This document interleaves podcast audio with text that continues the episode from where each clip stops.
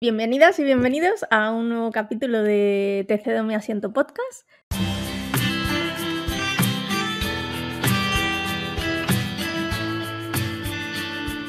Te cedo mi asiento, un podcast que hace visible lo invisible.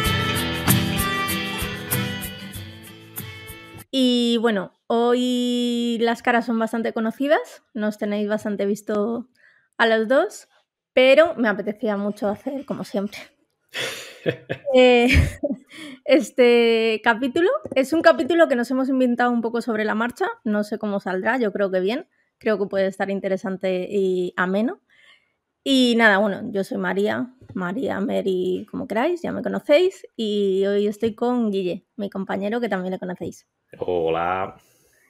Eh, bueno, decía lo del capítulo así un poco especial porque nos vamos a autoentrevistar. Eh, no conocemos las preguntas, no, no hemos hablado de las preguntas. Aquí puede pasar de todo.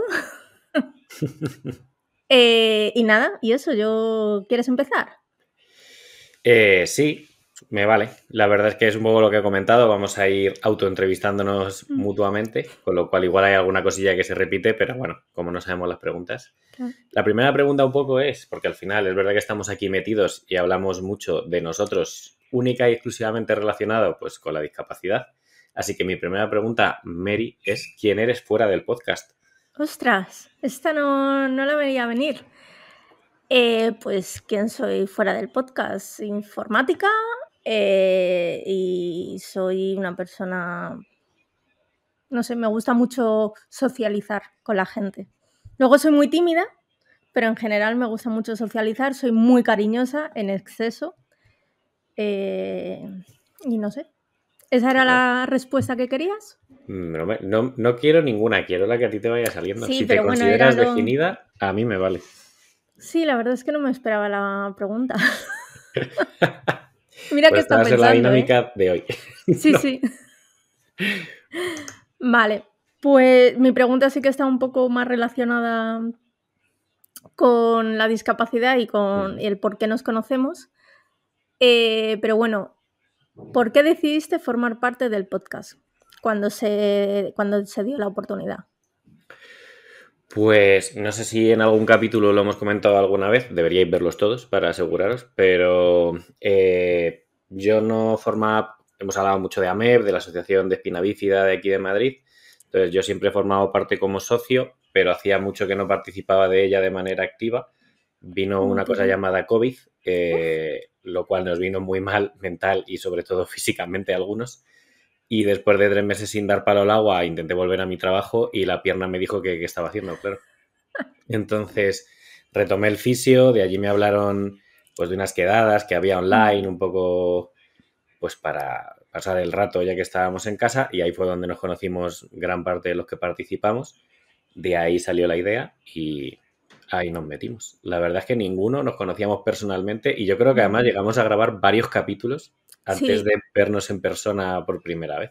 Por no igual hasta la primera temporada entera. Y ya no sé si capítulos, pero reuniones y horas juntos. Esa es otra cosa cierta. Off the record es una cosa que nos hemos currado unas cuantas orillas, la verdad. Pero, Sí, bastantes. pues, pues muy bien. Te preguntaría cómo has llegado tú al podcast, que es una cosa que también tenía un poco apuntada, pero claro, es un poco Copy paste. copy-paste y, y seguimos. Entonces, otra pregunta es relacionada con el podcast, ya que hemos hilado. De momento, ¿qué te llevas en positivo o qué crees que te está aportando esta experiencia de la que ahora mismo eres la, la gran cabeza pensante? Aunque no lo sepan nuestros oyentes. En positivo has dicho, ¿no? En positivo siempre. Luego en, positivo, negativo vale. cuando dejemos de grabar. Ok. A ver, eh, el podcast me ha traído muchas cosas positivas. Una de ellas es conocer gente, que os he conocido a, muchos de los que participáis y la verdad es que eso sí que me lo llevo. Pero creo que sobre todo es que me ha metido en el mundillo este de la divulgación y la reivindicación. Yo, como tú has dicho, he estado muchísimo tiempo desligada a asociaciones y a la discapacidad en general, esto ya lo he comentado en otros podcasts, lo cual creo que me ha ayudado.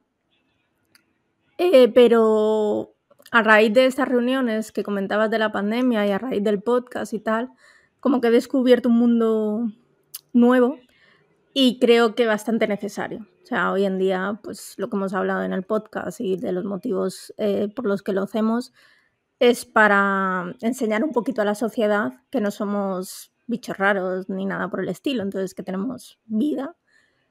Eh, y creo que antes estaba como muy fuera de ello. Y eso es algo que me llevo, el aprendizaje de todo este mundillo.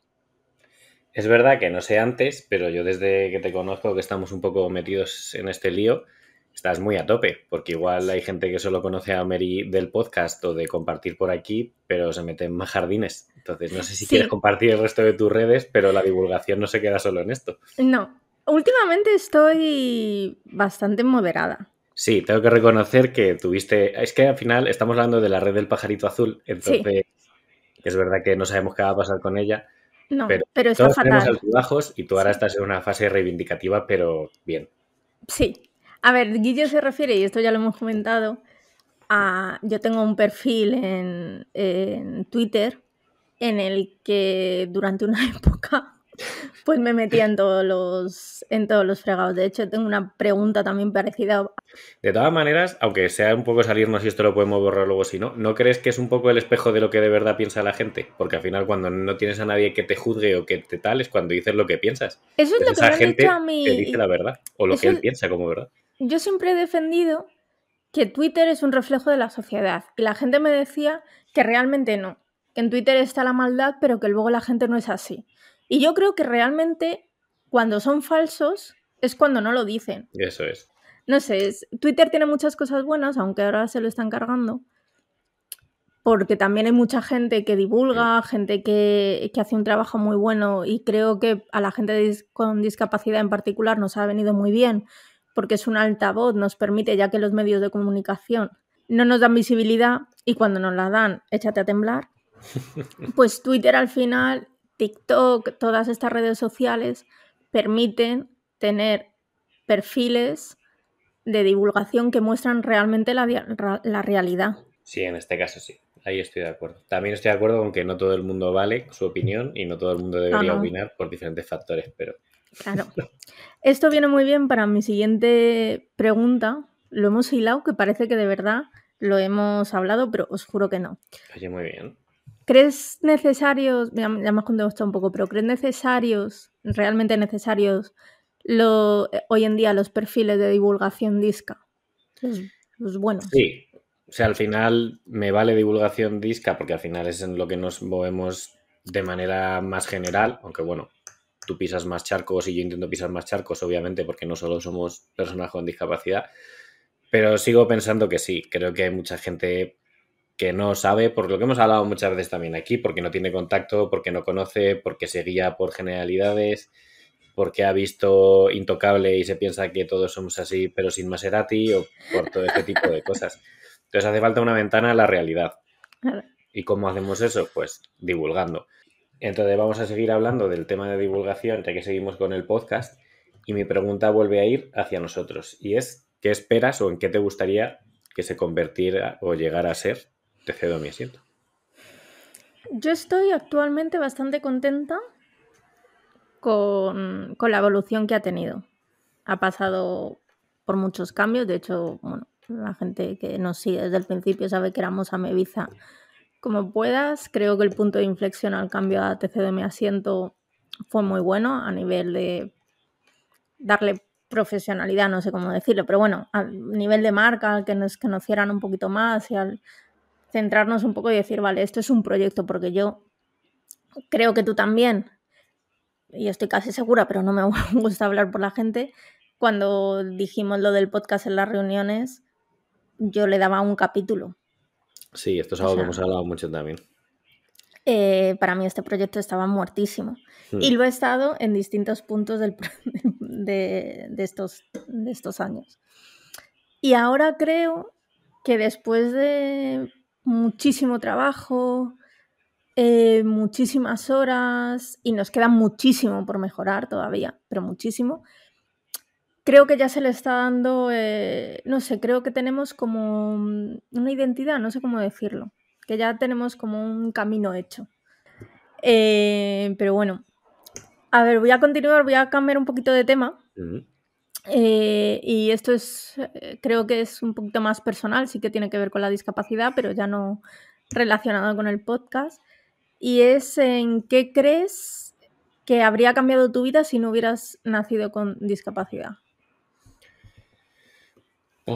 luego esta te la voy a devolver, porque es verdad que es algo de lo que no hemos hablado nunca. No la tenía apuntada, pero me gustaría saber lo que piensas. ¿En qué habría cambiado mi vida? Pues me imagino que en muchísimo. Al final he estudiado lo que he estudiado, eh, hago lo que hago un poco, pues por lo que he recibido por mi discapacidad a lo largo de la vida, también por lo que me amado en casa, ¿no? Porque al final, bueno, pues mi madre se ha dedicado siempre a la parte de la salud. Y yo creo que hay una parte de humor o de quitarle hierro a las cosas o de llevar un poco las situaciones que han venido también. No quiero decir que evidentemente si no hubiera tenido discapacidad y me doliera una oreja, pensaba que me la fueran a arrancar. Pero es verdad que cuando el límite de ciertas cosas está aquí, cuando algo pasa por aquí, pues pasa muy por debajo, ¿no? Y es un poco más fácil pues, quitarle hierro, llevar las cosas de una manera distinta. Y luego, bueno, pues me ha facilitado el estar aquí, por ejemplo, o el conocer ciertas cosas de la discapacidad que evidentemente yo creo que no conocería porque es verdad que en mi familia soy la única persona con discapacidad. Entonces, esto quiere decir que eh, agradezco tener la discapacidad, que es una cosa que se dice mucho, que es una cosa que me encanta, porque si no, me encantaría mirar por un agujerito y decir, oye, pues igual, una cosa no Esto Es, lo de romantizar la discapacidad. Que es verdad que eh, yo he escuchado bastantes comentarios de si tú, si pudiera elegir, yo nacería con discapacidad porque me ha llevado por caminos y me ha hecho aprender y tal. dices, ok, la discapacidad, pues ha tenido cosas buenas y te ha llevado, vale. Pero yo jamás, o sea, no, no lo hubiera decidido porque también tiene muchísimas cosas malas y muchísimos palos que se te meten en, las ruedas y sí, hay que sacarle el lado positivo y obviamente trae cosas buenas, pero de ahí a romantizarlo... Esto al final es algo 100% personal nuestro, porque yo sí conozco a gente que lo cree y es totalmente válido.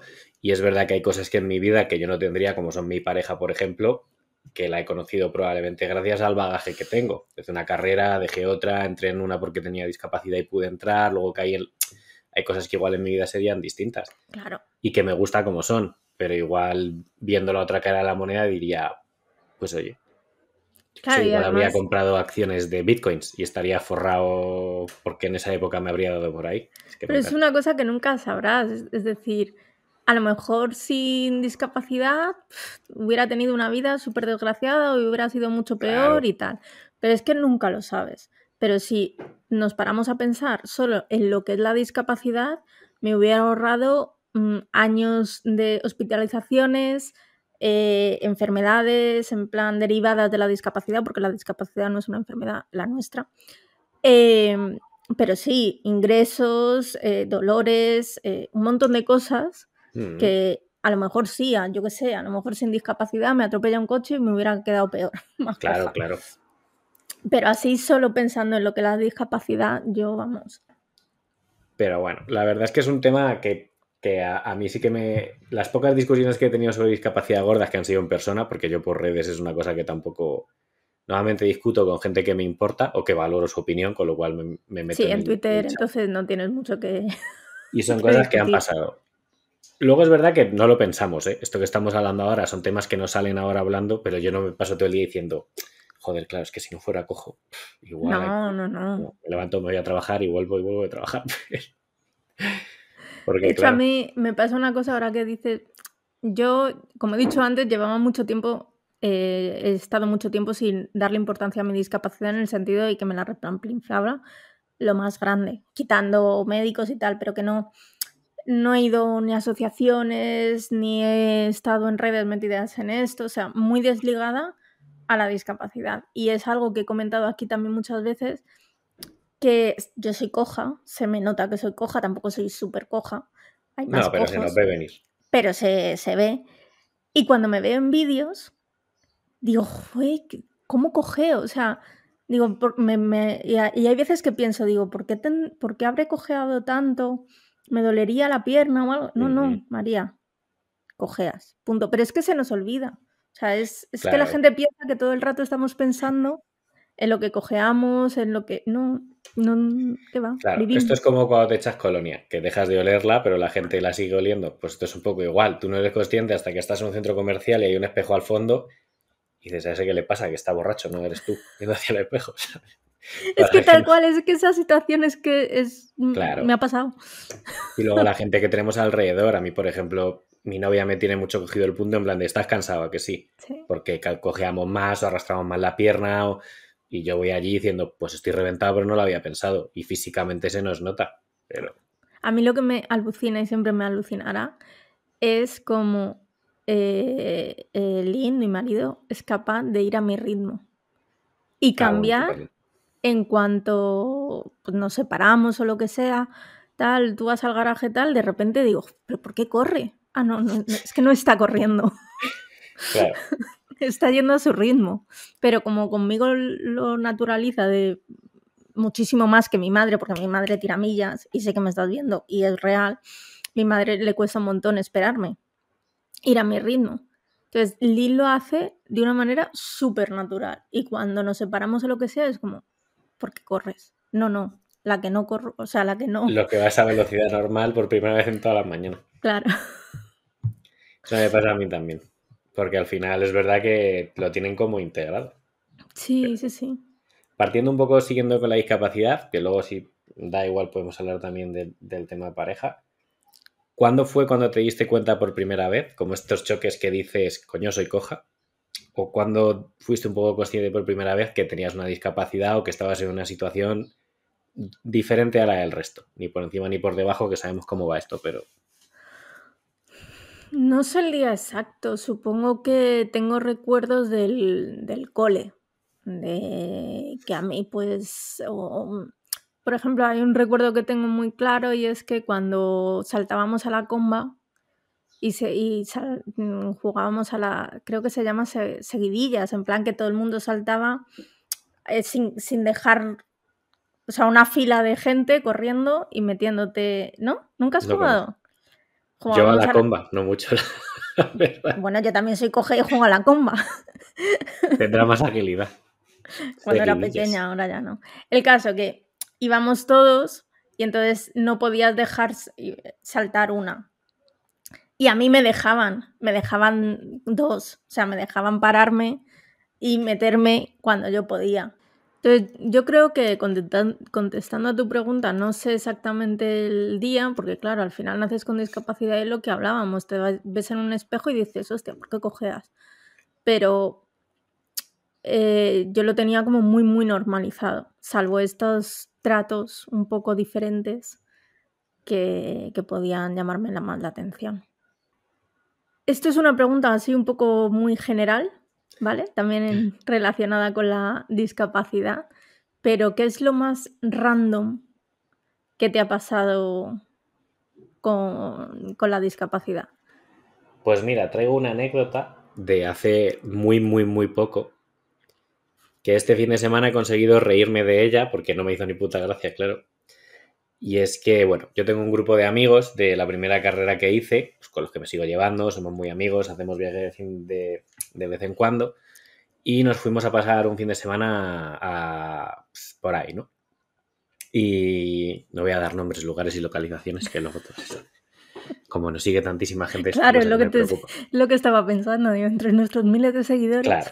Total, de estos amigos ninguno tiene discapacidad. Yo creo que la mayoría de la gente de este grupo como persona con discapacidad me tiene localizado a mí y ya está. Pero no me he sentido uno más, aparte de con mis amigos de toda la vida, más que con esta gente. Entonces es gente con la que voy con las defensas totalmente bajadas.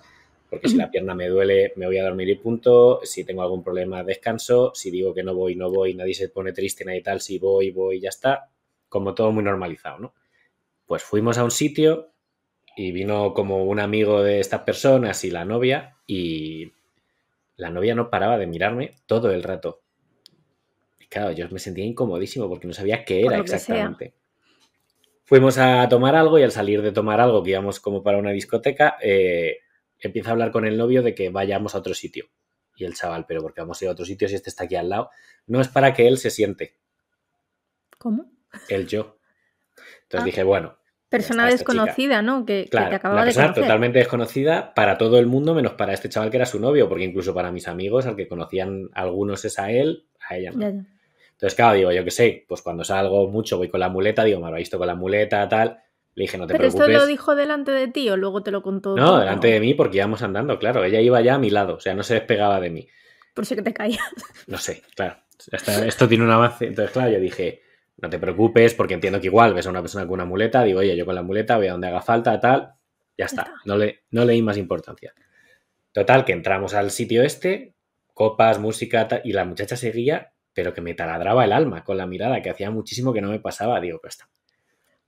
Total, que debía estar armándose de valor porque al rato viene y me dice, llevas mal la muleta. Y claro, yo la miré y le dije, perdóname. ¿Cómo? Sí, es que no, no la llevas bien.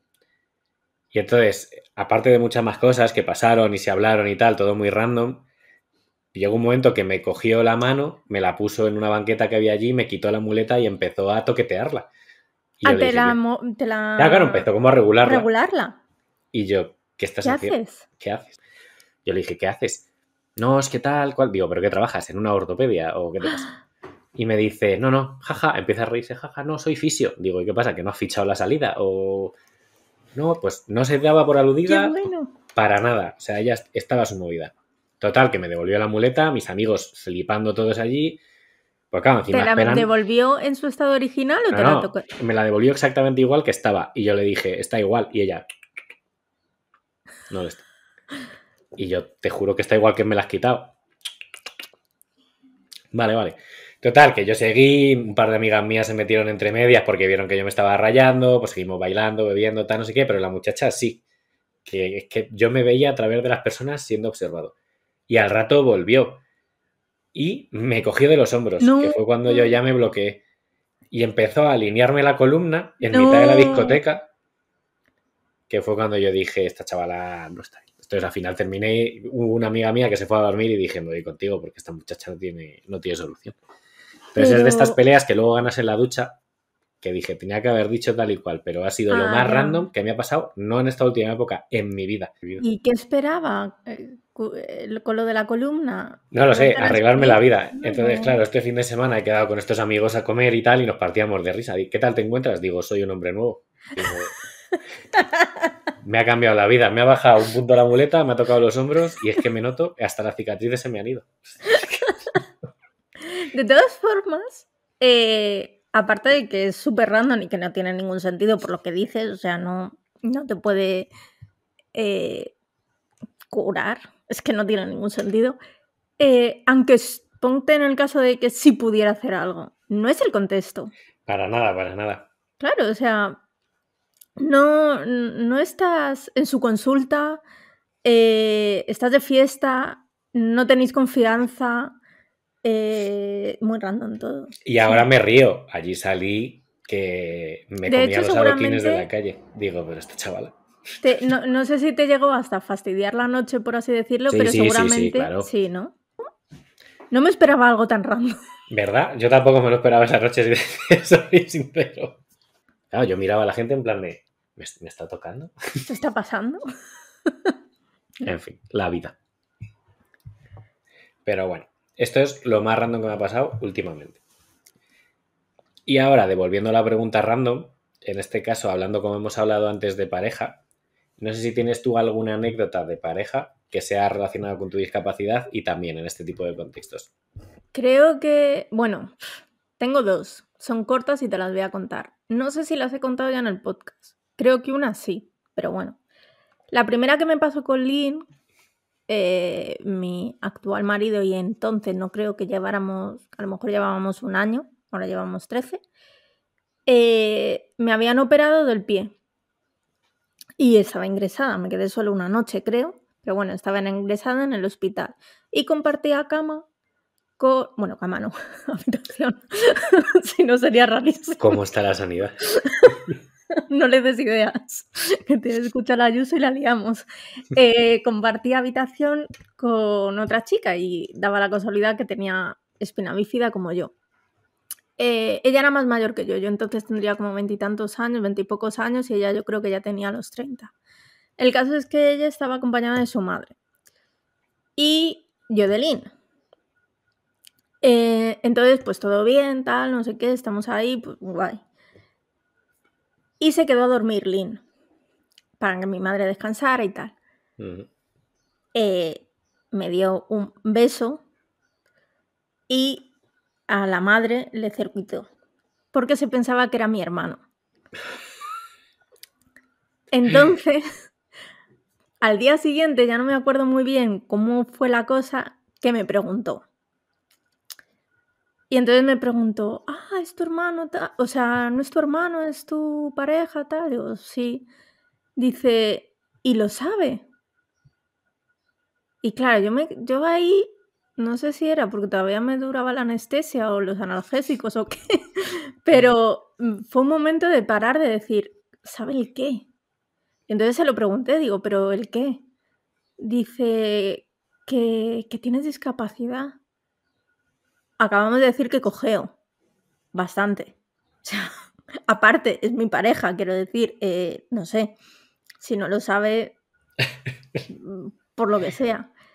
Y, y, nada, sí, se lo expliqué, pero me quedé tan flaseada porque para ella la única opción que yo tuviera pareja era que no lo supiera que tenía discapacidad. Y creo que luego con Twitter me he dado cuenta que es un pensamiento bastante común. Y si la tienes, tiene que tener también discapacidad. Y luego otra, que esta sí que ya fue más adelante y fue muy fuerte, y es que confundieron a Lynn con mi padre.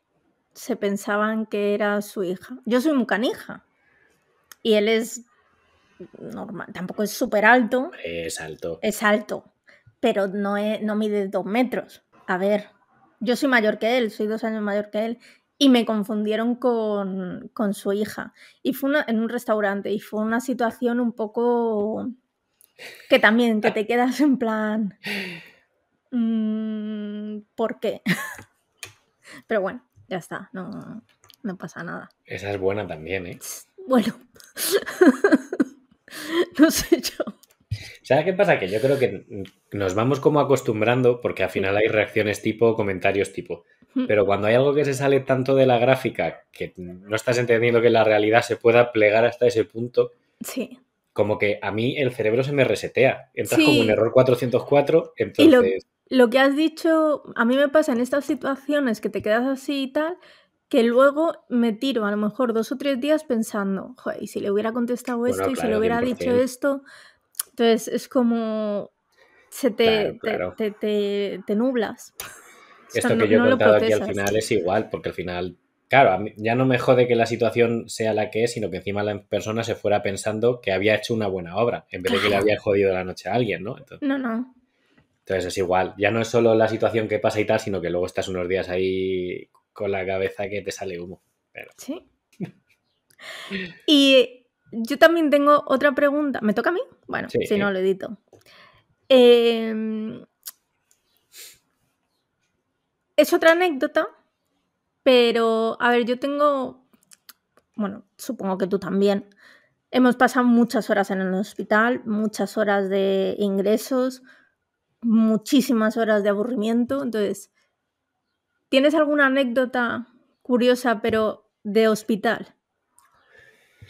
Pues eh, sí, tengo, tengo una de que yo no sé si he contado aquí de cirugía propia, o sea, de antes de hospitalizar, que yo creo que esta ya la he contado, la del rotulador y, las cicatrices. Esto no lo he contado nunca. Bueno. A mí no me suena. Pero... Esta es más rápida y es básicamente, claro, yo tenía todavía 12, 13, era muy pequeña todavía, no sé los años que tendría, entonces yo me fui a operar. Lo bueno de los otros es que da igual la pierna porque las dos están mal. Entonces, en mi caso, por lo menos, tengo cicatrices ya en las dos bandas.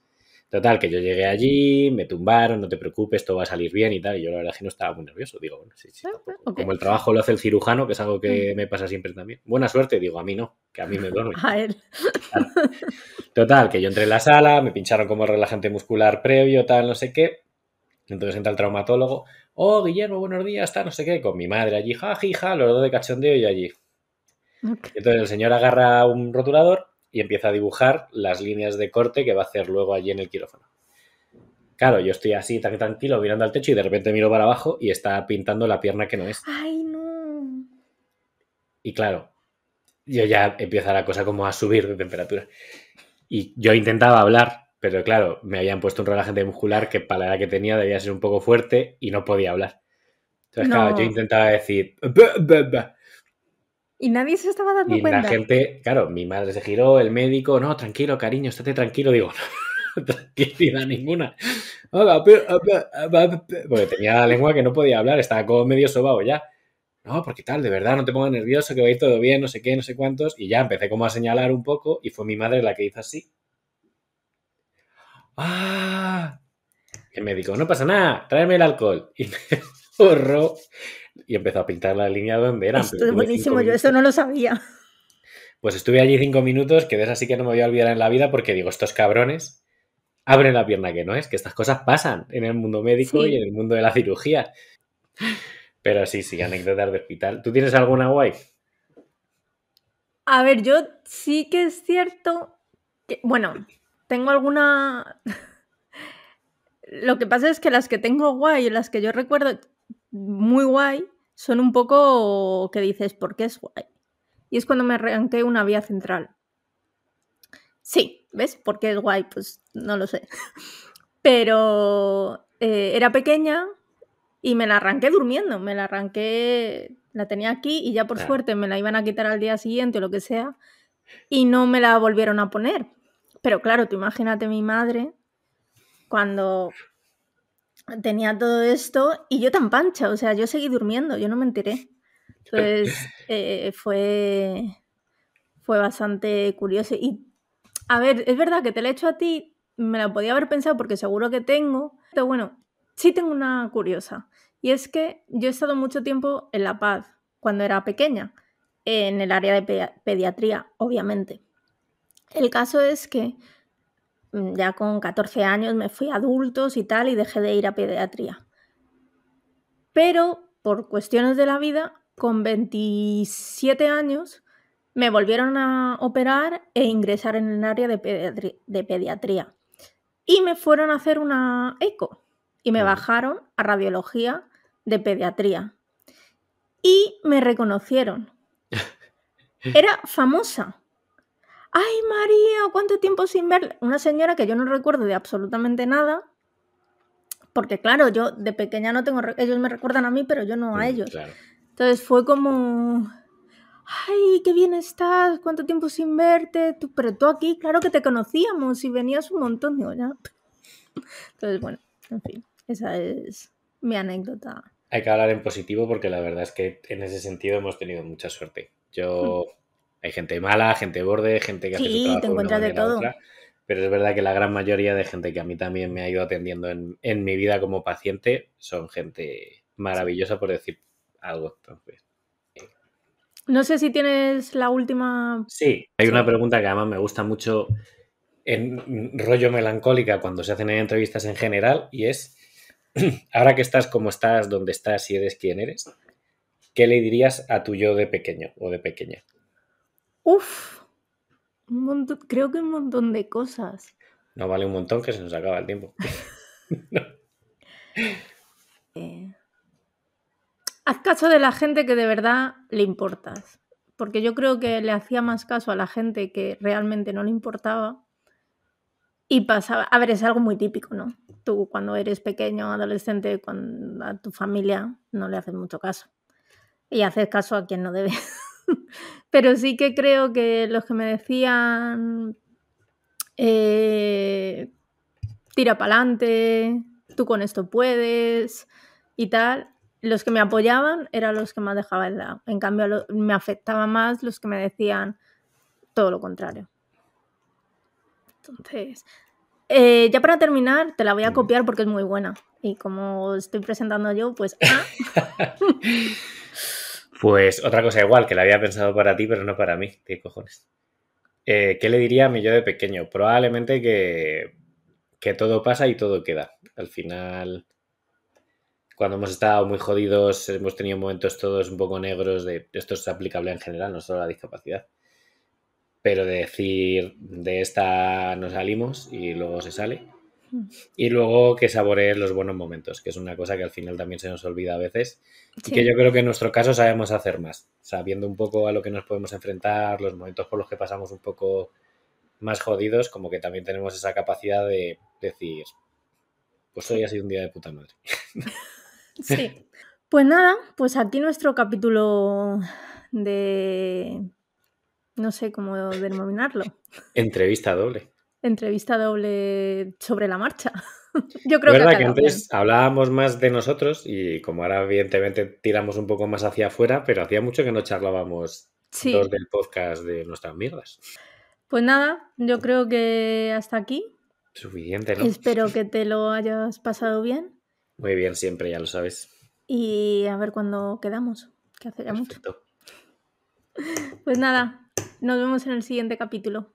Hasta luego. Hasta luego.